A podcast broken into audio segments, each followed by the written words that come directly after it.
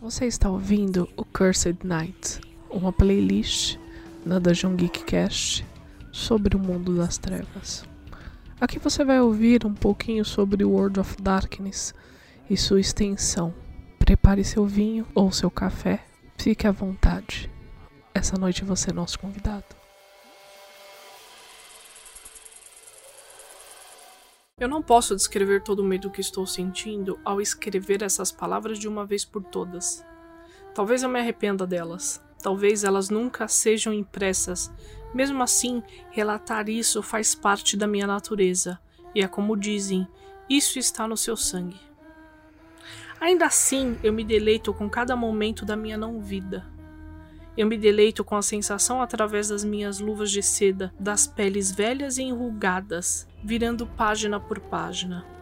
Minhas mãos tremem de prazer enquanto seguro as luzes suaves e brandas e leem uma tinta que acaba de secar quando Carlos Magno ainda era jovem. Eu me deleito com o terror suave e silencioso de ler o bloco cuneiformes que ameaçam despedaçar em minha presença. Mais do que isso, talvez mais do que a minha própria imortalidade, é a busca que arde dentro de mim. É a procura, o eu. Eu viajei todo esse mundo, talvez mais do que qualquer outro da minha linhagem. E mesmo assim, eu não fiz isso apenas pela graça da minha sabedoria. Praticamente não se passa nenhuma noite sem que eu agradeça ao nosso fundador pela sua perspicácia em promover-me com métodos secretos para me ocultar, o modo de ver além da visão, a voz do comando que parece se manifestar com muita facilidade em nossa linhagem. Mas mesmo assim, eu me pergunto o que mais nosso fundador forneceu a nós. Meu senhor, o senhor dele parecem ter sido vitimados por uma maldição horrível, uma loucura, no começo sombria e silenciosa, mas logo se desenvolve numa falta terrível de pensamento e comunicação recorrente. Talvez seja essa loucura a coisa que eu mais temo, que me compeliu a imprimir rapidamente essa tradução. Saiba que eu não pretendo quebrar a máscara frágil de Rafael publicando essas palavras. Minha intenção é que apenas 10 cópias desse livro sejam impressas e que nenhuma cópia caia na mão dos filhos e filhas de Sete, como o nosso pai ordena nas Crônicas das Sombras. No entanto, eu preciso publicar isso agora. Essa é a coleção mais completa das crônicas de O Livro de Nod que já foi reunida. Nenhuma tradução, nem mesmo o Código de Caim, de Critias, foi tão completa. Mesmo assim, eu me envergonho ao dizer que este não é o texto integral. Longe disso, eu tentei compilar esses fragmentos textuais num tipo de história coerente.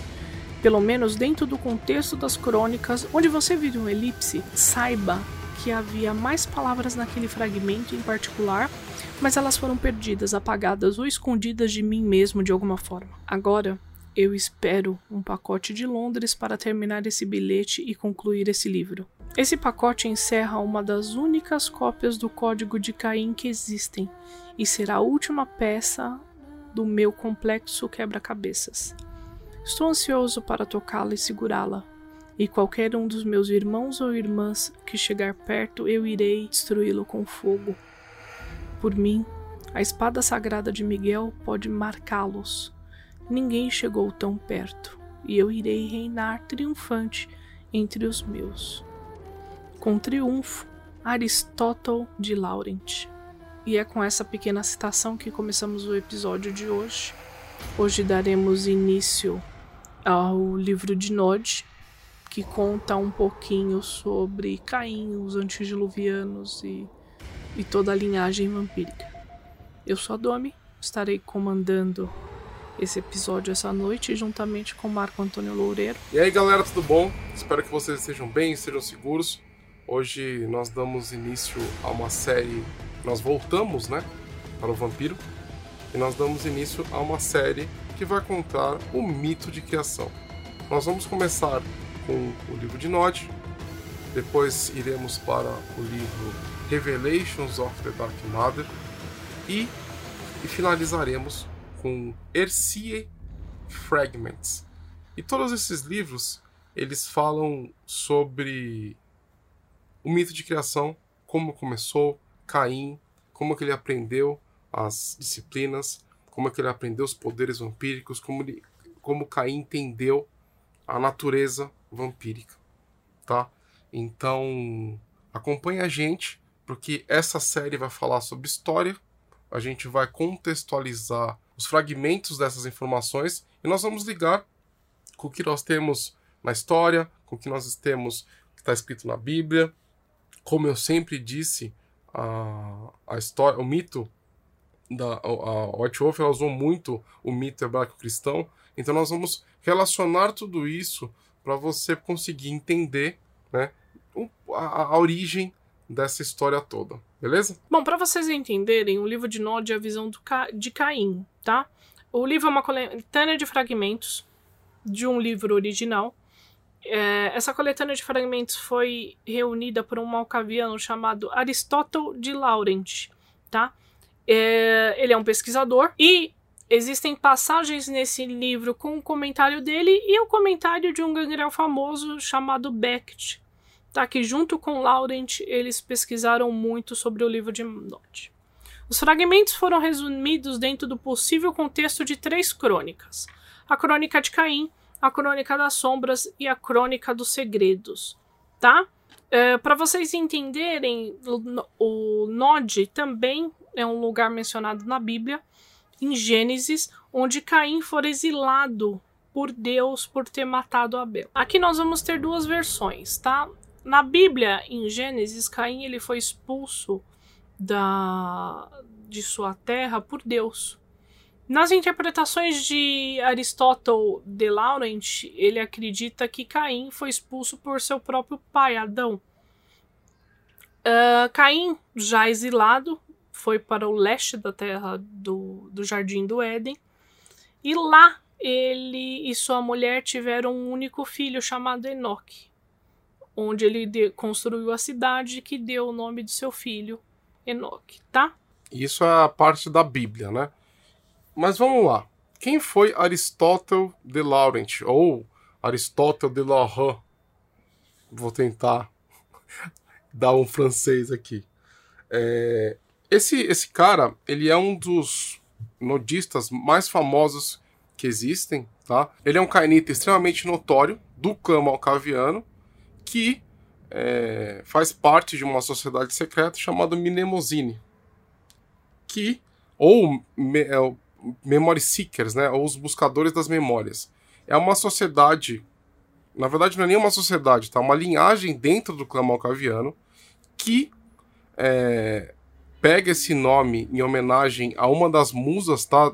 Gregas, a musa da memória, que é Mnemoses, e eles são é, é, estudiosos, são eruditos, apaixonados e, e, e é, aficionados, tipo, fanáticos pelo conteúdo, né, pela história cainita, né, pela história de Nod. Então, Aristóteles, ele vai, é, ele escreveu diversos livros, tá, e ele vai fazer esse compilado, né, que é o livro de Nod. O, o importante é que esse é um produto, tá, é um livro que ele ultrapassa barreiras. Então é um livro que existe em jogo, tá?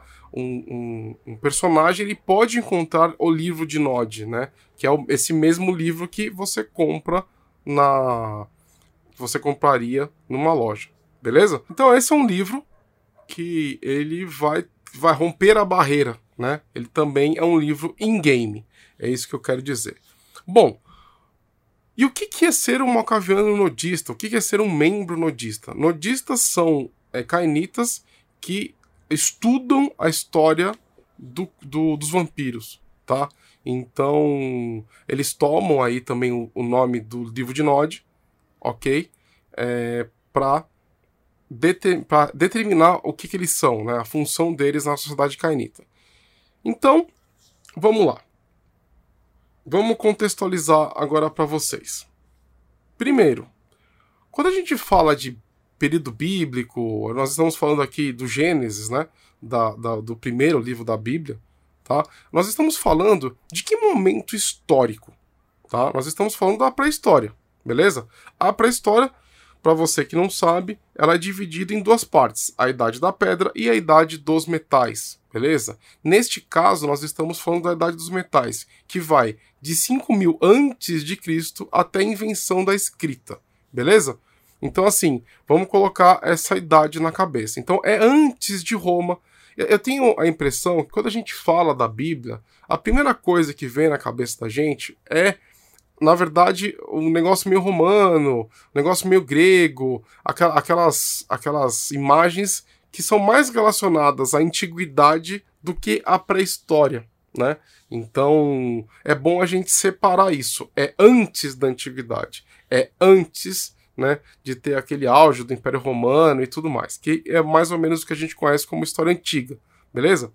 A pré-história, então, é antes da escrita, né, a escrita, a invenção da escrita, de ter um alfabeto, foi a, a, na nossa história o que dividiu a pré-história da história. Beleza? Então coloquem isso na cabeça. Aí, o que, que, a gente tem que colocar também? Como é que era o mundo nessa época? Tá? Então, assim, existiam é, é, é, as ferramentas que eram de pedra passaram a ser feitas de metais. Então, o ser humano, né, na, na Idade da Pedra, ele começou a construir ferramentas feitas de pedra e dominou o fogo. Então tinha aquela sociedade bem primitiva que, naquele momento, ainda eles eram meio que nômades, eles não tinham cidades e tudo mais, então eram coisas bem primitivas. Quando ele chega na Idade do Metal e a descoberta do metal as, os historiadores eles falam, eles colocam como se tivesse sido algo muito espontâneo. Então, basicamente, um homem primitivo ele pegou um, uma rocha, né? E diferente que ele não conhecia ainda, ele esquentou porque ele já dominava o fogo e aí ele percebeu que aquilo derretia e se tornava maleável. E com isso ele começou a criar ferramentas com esse metal. Né? E não demorou muito que a natureza humana ele começou a construir armas com isso. Tá? O que, que mudou né, da dos metais. Mudou que o ser humano ele conseguiu é, facilitar a agricultura, conseguiu, conseguiu criar outras ferramentas, começou a montar as, aquelas tribos começaram a se fixar em, em, em cidades muradas, né, primitivas, mas cidades muradas e tudo mais. Então, é, esse é o momento do Gênesis, tá? É, é essa é a idade do Gênesis, é onde você sai da pré-história entendeu? E você está na verdade no final dessa pré-história que é a idade dos metais, belezinha? Então, só para vocês colocarem na cabeça como é que é, como é que foi, como é que eu descrevo a primeira cidade, tá? A primeira cidade, que Enoch, como a Dami falou, ela vai ser uma cidade que as casas vão ser feitas de barro com palha dentro, entendeu? Você vai ter é, ferramentas feitas daquele metal primitivo, que primeiro foi eles eram de cobre, depois passaram a, a usar bronze e por aí vai. Beleza? Só para vocês entenderem que período histórico que nós estamos falando. Bom, e o que, que é Nod? A Nod é uma terra que fica a leste do Éden. Aí, eu, eu vou colocar uma interpretação minha dentro dessa história toda. Por quê? Porque você não tem. É, algumas pessoas falam que o Éden era na Umbra e tudo mais, mas eu, na minha concepção, eu vou dizer aqui que o Éden ele deve ser na Umbra, mas era em algum, em algum lugar do mundo onde o, a Umbra e o mundo real eles meio que se dividem, eles compartilham ali a mesma localização, beleza? Então, é, e é público e notório dentro da, da White Wolf, dos, dos escritos, que é, essas locações, Nod e tudo mais, elas ficam no Oriente Médio, mais precisamente ali na Mesopotâmia, na Turquia, naquela região ali que vocês conhecem bastante, que depois tem Jerusalém e por aí vai, tá bom? Então, assim, colocando na cabeça que é no Oriente Médio, que fica perto da Mesopotâmia, que é o berço da, da civilização, né? E tudo mais. Então, Nod fica a leste dessa localização é, é, do Éden, tá? dos jardins do Éden, dos portões do jardim do Éden, que eu vou colocar aqui para vocês como sendo o limite então, os portões, na verdade, eles, na minha concepção, eles que separam né, a Umbra do mundo físico. Então, é como se Adão e Eva tivessem sido expulsos da Umbra. Vamos colocar mais ou menos assim, beleza? Então, quando Caim mata Abel, ele, vai, ele é exilado nas terras de Nod, beleza? Ele escolhe, ele escolhe essas terras que é, representam é, o exílio, Né? Nod, na, na, na linguagem hebraica, na, em aramaico, significaria vagante. Então, são as terras do, do, daquele que vaga, beleza? E isso meio que ficou relacionado em sendo uma terra de proscritos, né? de, de pessoas que que, que, que não são é, bem-vindas em lugar nenhum, tá bom? Então, assim, é só para vocês contextualizarem imagens na cabeça de vocês do que, que são onde ficam esses locais que nós estamos falando, beleza? Outra coisa importante que eu queria colocar aqui para vocês é o seguinte: essa, esses personagens, tipo Adão, Eva, Caim, Abel, eles são, é, na minha concepção, e eu acho que a Dami vai concordar comigo, eles são criaturas únicas, tá? Eles são é, entidades únicas. Eles não são. Por exemplo, Caim não é de nenhum clã. Né? Caim é Caim. Então, isso é importante a gente colocar na cabeça, porque o White Wolf ela nunca definiu esses seres como algo, tá? Eles são apenas mencionados e a, está aqui a livre interpretação do seu do seu apresentador aqui, que coloca eles como seres únicos. Então, os poderes deles são únicos e tudo mais.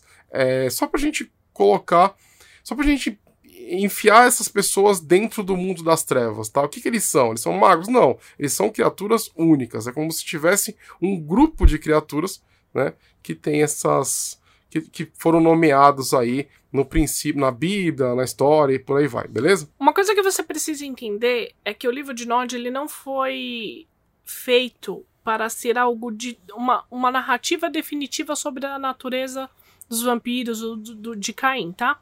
Ele foi desenvolvido para fortalecer o seu cenário, fortalecer como material de apoio para sua crônica. Você pode usá-lo da forma que você quiser. Você pode incrementar no seu jogo da forma que você quiser. Você pode fazer um ancião que tenha algumas citações sobre o livro. Você pode colocar no jogo citações, fragmentos ou placa contendo esses escritos. Você pode jogar isso da forma que você quiser. Tudo bem? Então vamos começar a, o primeira, a primeira parte desse livro que se chama O Início. Lembrando que começamos da primeira parte do livro, das, que é a Crônica de Caim, onde nós começamos a falar sobre o princípio da história desse personagem, dessa, dessa entidade, desse ser único dentro da White Wolf e dentro da Bíblia também, né? Porque ele é o primeiro assassino. Eu sonho com o início, a lembrança mais saudosa eu falo sobre o início, o mais antigo dos pais. Eu canto sobre o início e ao nascer das trevas. Em Nódio, onde a luz do paraíso iluminava o céu noturno e as lágrimas de nossos pais umedeciam o solo. Cada um de nós à sua maneira pôs-se a viver e a tirar o sustento da terra. Bom, aqui a gente pode perceber quando ele fala que a luz do paraíso iluminava o céu noturno de Nod, a gente pode perceber aquele lance que eu falei do, da Umbra, né, do portão da Umbra. Então imagina só, Adão e Eva foram expulsos, né, e eles veem na paisagem noturna a luz do paraíso iluminando o céu, né, enquanto eles têm que suportar o exílio do paraíso, né, o exílio da Umbra, vamos colocar desse jeito. Então, imagina que legal que era que é essa cena né? Eles agora são mortais, agora eles são. É, é, é, eles perderam né, a graça divina, eles perderam o acesso a tudo aquilo que era bom. Então eles têm que confrontar a natureza humana, mas ao mesmo tempo eles estão próximos do paraíso. O paraíso ainda ilumina o céu, entendeu? Mas eles perderam isso. Eu, o primogênito Caim, eu com coisas afiadas, plantei as sementes escuras, irriguei-as na terra, cultivei-as, observei-as crescer. E Abel, o secundogênito Abel, cuidou dos animais, auxiliou-os no seu nascimento sangrento, alimentou-os, viu-os crescer. Eu amava o meu irmão. Ele era o mais brilhante, o mais doce, o mais forte. Era a primeira parte de toda a minha felicidade. Então um dia nosso pai nos disse: Caim Abel, vocês precisam fazer um sacrifício para aquele acima. Um presente da primeira parte de tudo que vocês têm. Eu, Caim, reuni os brotos tenros, as frutas mais brilhantes, o pasto mais doce. Já Abel matou o mais jovem, o mais forte e o mais doce dos seus animais. No altar do nosso pai colocamos nossos sacrifícios, acendemos um fogo sob eles e vimos a fumaça levá-lo ao alto para aquele acima. O sacrifício do Abel tinha um aroma doce para aquele acima, e Abel foi abençoado. E eu, Caim, eu fui golpeado do além por palavras duras e uma maldição, pois o meu sacrifício não era digno. Eu olhei para o sacrifício de Abel ainda queimando a carne e o sangue, e chorei, cobri meus olhos e orei dia e noite. E quando meu pai disse: A hora do sacrifício chegou outra vez, e Abel levou seu jovem, seu doce, o mais amado, para o fogo do sacrifício, eu não levei meus mais tenros, mais doces, pois sabia que aquele acima não iria querê-los. E meu irmão amado me disse: Caim, você não levou seu sacrifício, um presente da primeira parte de sua felicidade, para queimar no altar daquele acima. Eu vertia lágrimas de amor enquanto eu, com coisas afiadas, sacrificava aquilo que era a primeira parte da minha felicidade, o meu irmão. Aqui nós vemos a diferença agora com relação à Bíblia, né? Na Bíblia, Caim invejava o irmão, né? E ele matou o irmão por inveja, né? Por, por, por ciúmes. Aqui, no mundo das trevas, Caim percebe que aquilo que ele mais amava era Abel. Então, já que Deus, é, já que aquele que está acima, né, ele abençoou Abel por ter sacrificado aquilo que ele mais amava, Caim pensou no mesmo. Então, nós temos aqui um, um, um Caim que busca o amor daquele que está acima, ok? Então aí a gente começa a diferenciar né, o que está na Bíblia com o mundo das trevas, beleza? E o sangue de Abel cobria o altar e tinha um aroma doce enquanto queimava. Mas meu pai disse: Você está amaldiçoado, Caim. Quem matou seu irmão? Como fui banido, assim você será. E ele me exilou para vagar nas trevas, a terra de Nod. Eu corri entre as trevas, eu não vi nenhuma fonte de luz. Eu estava com medo e estava sozinho. Bom, aqui também nós temos uma outra diferença, né? Quem, quem exila, né, quem expulsa Caim do, daquelas terrinhas que ficavam próximas do paraíso foi Adão, né? Aqui é bem claro no sentido de falar pai. Na verdade, no livro tem até uma, uma coisa meio dúbia, né? A gente não sabe se a gente está falando de Deus ou do pai, que é Adão. Mas o livro se refere a Deus como aquele que está acima.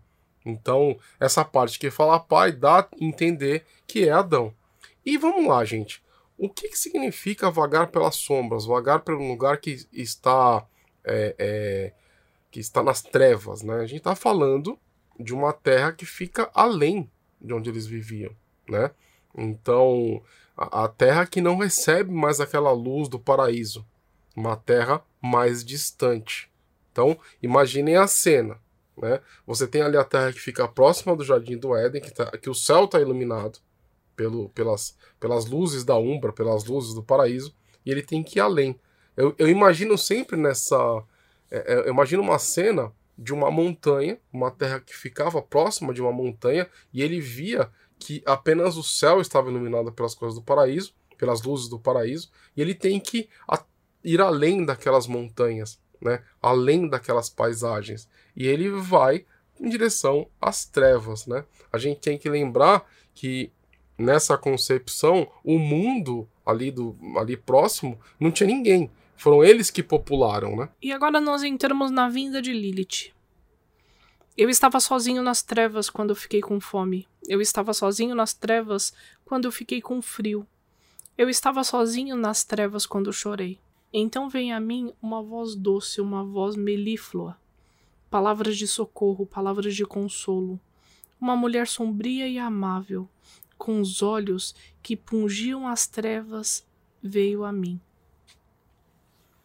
Então nós temos um, um exilado, solitário, vagando por terras sombrias, e de repente ele vê na luz, na, nas sombras, né, dois olhos que iluminavam tudo, tá? é, Lilith é uma das personagens mais importantes do mundo das trevas porque ela deu origem a muitas coisas, tá? E é ela que vai guiar Caim nas sombras. Eu conheço a sua história, Caim de Nod. Ela disse sorrindo. Você está com fome. Venha, eu tenho comida. Você está com frio. Venha, eu tenho roupas. Você está triste. Venha, eu tenho alívio. Quem irá reconfortar alguém tão amaldiçoado como eu? Quem irá me vestir? Quem iria me alimentar? Sou a primeira esposa de seu pai, que não concordei com aquele acima. Obtive a liberdade nas trevas, sou Lilith. Outra hora estava com frio e não tinha um calor para mim. Outra hora estava com fome e não tinha comida para mim. Outra hora eu estava triste e não havia um alívio para mim. Assim, ela me assistiu, me alimentou, me vestiu. Nos seus braços encontrei alívio. Eu chorei até que o sangue escorreu dos meus olhos e ela os beijou para limpá-los. E aqui nós temos um trecho que remonta aí a, a Bíblia, só que na verdade não é a Bíblia, né? A história de Lilith, ela não está na Bíblia oficial, ela vai estar em alguns textos hebraicos e por aí vai. Onde você tinha uma primeira esposa que não aceitou se submeter aos, ao, ao homem, né? Ao, né? Ela foi criada de maneira igual e por isso deixou Adão triste. Né? Aquela, aquela visão patriarcal aí do, do mito hebraico cristão que a gente tem que sempre é, é, ter a, a, o bom senso, né? Mas tem que colocar, tem que explicar isso daí. Então, ela não aceita né, se submeter e ela é banida. Então, antes de Adão e Eva serem banidos do paraíso, ela foi banida. E muito antes né, de, de Caim nascer, de Abel nascer, Lilith já estava vagando por essas trevas. O que eu acho muito interessante, porque ela teve que aprender a sobreviver meio que sozinha, né? Por conta própria. Então é um personagem extremamente forte e extremamente relevante, né? É, é, é, é uma coisa. Por isso que ela, a, a, no mundo das trevas ela tem assim uma importância gigantesca e ela deu origem a linhagens, a clãs, a magia por si só, né? Ela é até muito mais importante que Adão e Eva, né? Dão muito mais é, destaque a esse personagem. E se vocês perceberem, até esse exato momento, Caim ainda é humano. Ele sente fome, ele sente frio, ele sente medo, pois a única coisa que aconteceu até aqui foi que o pai dele expulsou ele daquela terra. Ele é humano ainda. Exato.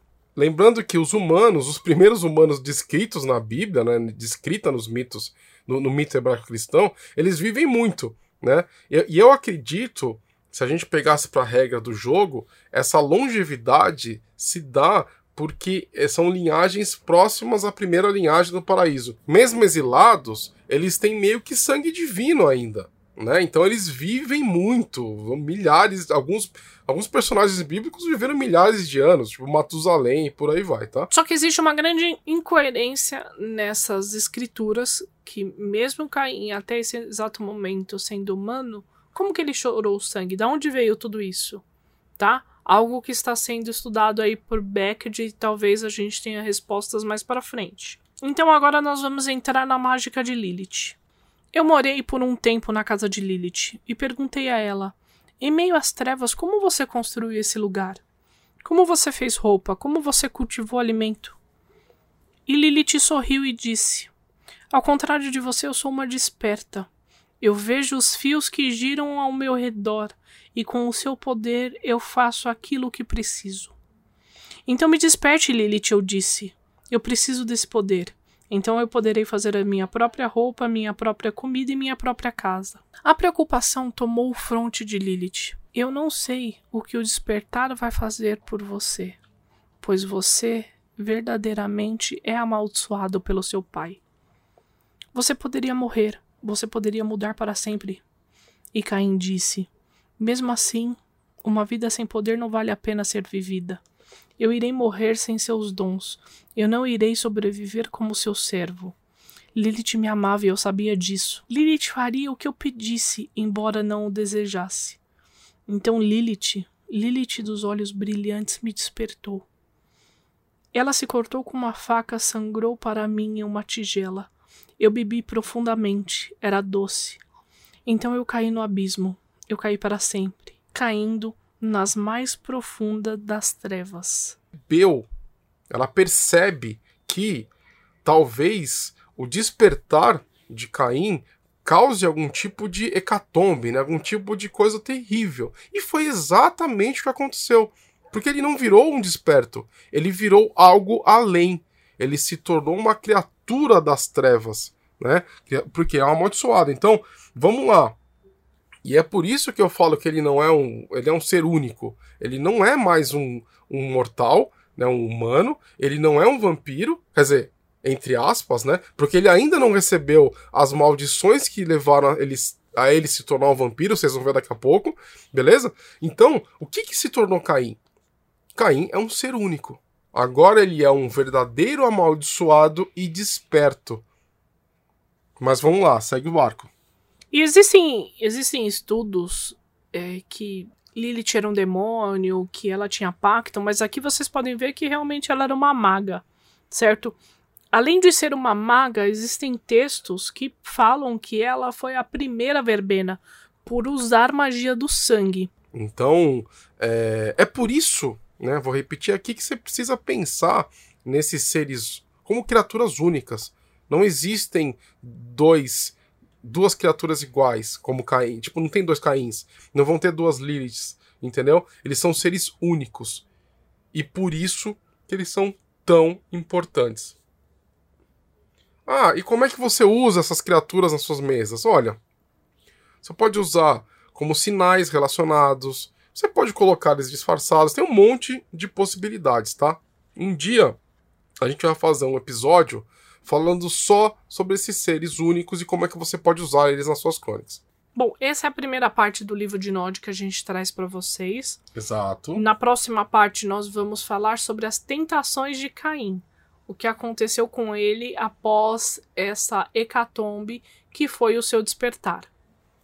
Isso, então vamos lá, gente. Nessa primeira parte, nós colocamos o assassinato, nós falamos um pouco sobre o período histórico, tentando relacionar com a história real da humanidade. Nós falamos sobre o princípio, o assassinato, é, o, o, exílio dele e, e o encontro desse personagem dele com, com, com Lilith nas trevas, né? Nas trevas de Nod. Então, é, é, coloca na cabeça os cenários, tentem imaginar o que foi, o que são essas passagens, né? É, é estamos no mundo, eles viviam em algum lugar próximo do Jardim do Éden, próximos do, dos portões. Eu gosto de imaginar eles olhando os portões do Éden, entendeu? Eles tendo essa, essa visão corrente, né? Tipo, de, de, de olhar para aquilo que eles perderam o tempo inteiro. Né? E, e daquilo, depois que Caim mata Abel, ele vai para além, né? É como se ele fosse para o mundo desconhecido, né? Para as trevas do mundo desconhecido. Então, a gente, a gente tem até um paralelo do quê? Que, que longe de Deus, né, longe da divindade, longe daquilo que é divino, está a escuridão. Então você tem esse paralelo, né? Você tem a, a, a luz do Éden, né? E, e, quanto mais Caim se distancia do que é divino, ele mais ele vai para as trevas, onde ele encontra alguém que está longe do divino, que vivia nas trevas, que é Lilith. Né? Então você tem essa construção narrativa muito foda de mostrar que quanto mais distante de Deus, mais nas trevas você vive. Né? E claro que naquela paisagem, tipo, bem antigo, uh, bem antes para a história e tudo mais, de pessoas que viviam é, é, em pequenos grupamentos, né? É, tentando buscar a, a, a, subsistência, né? aquela coisa básica de você viver um dia após o outro, tá bom? Então, é, é, como se você colocasse o fantástico, né? O mundo das trevas dentro de um período histórico que realmente existiu, gente. Entendeu? É isso. Bom, eu vou fazer o seguinte também. Esse final de semana, lá no Instagram da Dungeon Geek, eu vou abrir uma caixinha de perguntas para se você tiver alguma dúvida, você ir lá e escrever a sua dúvida pra gente. Tá bom? Isso, gente. Pergunta pra gente, porque nós temos diversas interpretações nossas nós fazemos várias pesquisas além dos livros do mundo das trevas, como vocês viram aí, que a gente falou inclusive disso de pré-história, história e tudo mais. Então pergunta, que a gente chega aqui e responde para vocês, tá bom? Não se esqueça, é arroba DungeonGeek21. Bom, gente, eu espero que vocês tenham gostado desse episódio. Eu queria pedir aquele favorzão, compartilha, pra galera que gosta de RPG, pra galera que gosta de Mundo das Trevas. Nós estamos fazendo uma análise bem profunda desses temas, bem profunda desse lore, que é para você poder usar na sua mesa, poder usar nas suas crônicas, enfim. É, acompanha a gente e ajuda a fortalecer esse, esse projeto que a gente gosta tanto de fazer. Para quem não me conhece, eu sou autor. Você pode encontrar meu livro na Amazon chamado Devorador de Estrelas. Seria uma honra ter você como minha leitora, como meu leitor. Eu não sei em que momento você está escutando esse, esse, esse, episódio, mas é, me segue no Instagram, arroba autor Loureiro, para você acompanhar as novidades. Eu gosto muito de fazer word building, de escrever história. Eu vou lançar uma série de coisas bem legais para o mercado de RPG. Então me acompanha lá, beleza? No mais, um grande beijo e fique com Deus. E para você que ouviu esse podcast até agora, muito obrigado. Não se esqueça, arroba DungeonGeek21. Isso no Facebook, no Instagram, no site, no, no cemitério mais próximo da sua casa. Um grande beijo, um forte abraço e até a próxima. Beijo.